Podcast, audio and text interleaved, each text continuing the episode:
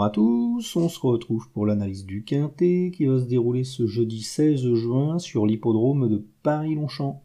Ça sera le prix Major Fridolin, une course pour chevaux âgés de 4 ans qui va se dérouler sur les 1400 mètres de la piste en gazon.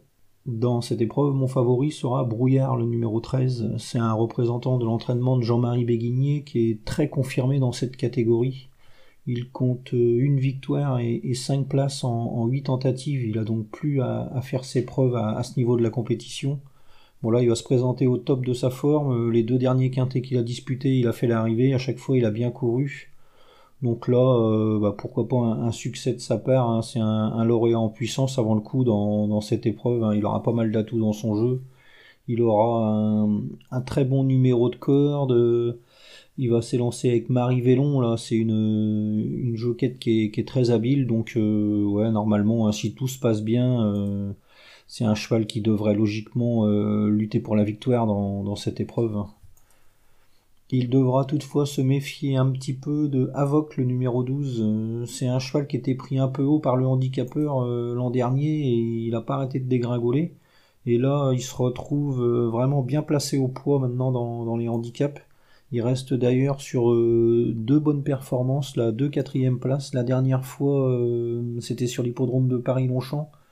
Il y avait un lot intéressant et il a vraiment bien couru. Et auparavant, euh, il avait bien tenu sa partie dans une classe 1.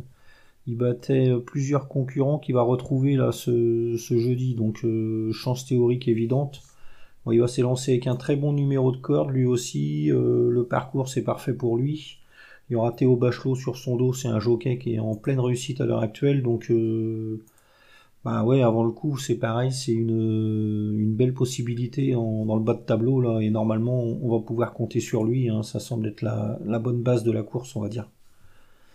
Ensuite, on va se méfier de Torpen, le numéro 11. C'est un cheval qui n'a pas été capable de se mettre en évidence la dernière fois, mais il n'a pas bénéficié d'un bon déroulement de course. Il avait le 15 dans les stalles et il a longtemps galopé à l'extérieur, le nez au vent. Ensuite, euh, il, a, il a bien galopé à l'entrée de la ligne droite. Il a bien accéléré et bah, à 150 mètres de l'arrivée, euh, il a demandé à souffler. Bon, il faisait sa rentrée, donc c'était plutôt logique.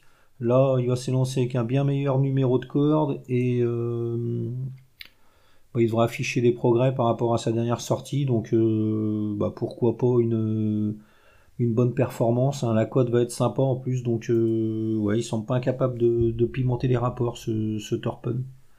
Ensuite, on va surveiller Chalaline, numéro 6. Euh, c'est un représentant de la Kazakh de la Gacran qui a, bien tenu sa partie la dernière fois.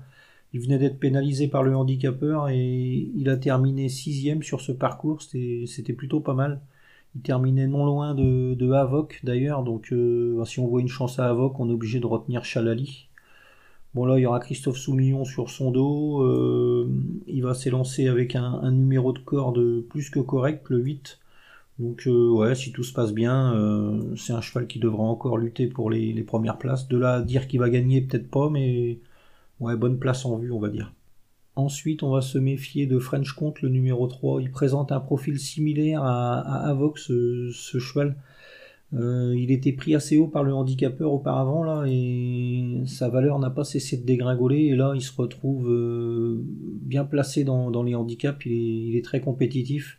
La dernière fois il a terminé troisième euh, sur l'hippodrome de Saint-Cloud derrière Power Jack et Millfield qu'il va retrouver. Et il portait, il portait déjà 60 kg et tout en ayant le, le 16 dans les stalles ce jour-là donc sa performance était très bonne. Là, il va s'élancer avec le 11 dans les stalles. L'arrivée au deuxième poteau, ça devrait l'avantager.